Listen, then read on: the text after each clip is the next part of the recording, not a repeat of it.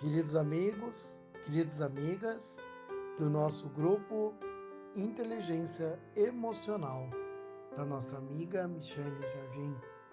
Para quem não me conhece, sou o professor Luan de Oliveira, sou licenciado em Filosofia pela Universidade do Vale do Rio dos Sinos, sou pós-graduado em Antropologia pela Faculdade do Alberto e agora sou bacharelando em Teologia pela Universidade de La Salle.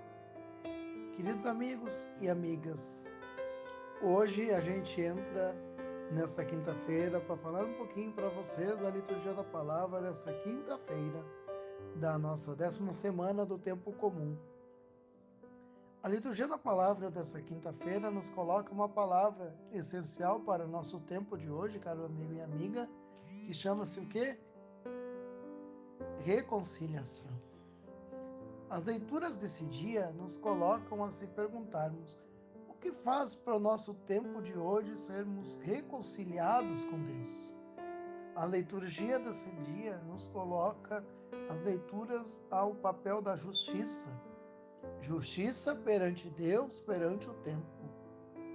Com isso, caro, caro amigo e amiga, Deus está preparado para nosso tempo pedirmos perdão a liturgia da palavra de hoje nos chama-se nas leituras, da, a primeira exemplo, a primeira leitura de hoje, a segunda carta de São Paulo aos Coríntios, nos chama a atenção no caso do véu. O véu da ignorância, o véu da teimosia, do véu da, do perdão. Por quê?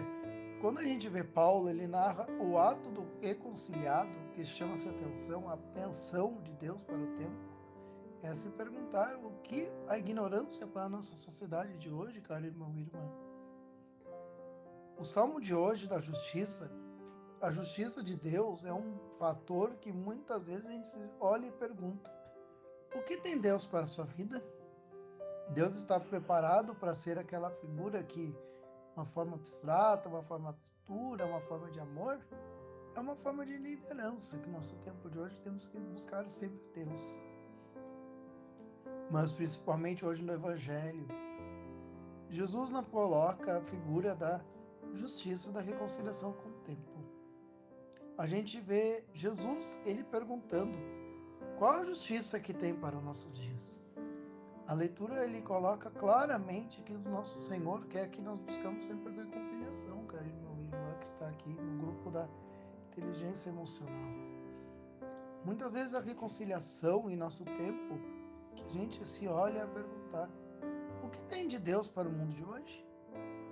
A reconciliação é um sinal que a gente tem que se perguntarmos cada dia mais, irmão irmã, que é o sinal da misericórdia, o sinal do coração, que nesse mês do Sagrado Coração de Jesus é se colocarmos à frente, à frente, sempre sendo discípulo por isso que a figura do discípulo amado, queridos amigos e amigas, inteligência emocional, a gente traz.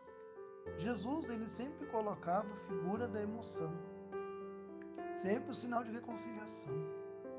Nos momentos de dificuldade, Jesus sempre chegava para orar. Orar sozinho, à parte.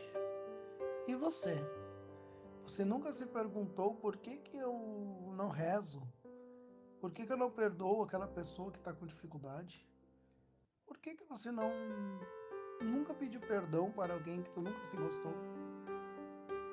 Em tempos que a gente vive a pandemia, a gente vê a pandemia com muita violência dentro de casa, com briga entre os vizinhos, briga entre pai, mãe, tio, tia, avó, o melhor amigo da escola que você gostava e de repente você brigou, ou você traiu uma pessoa que você sempre adorou e nunca conseguiu reconciliar depois.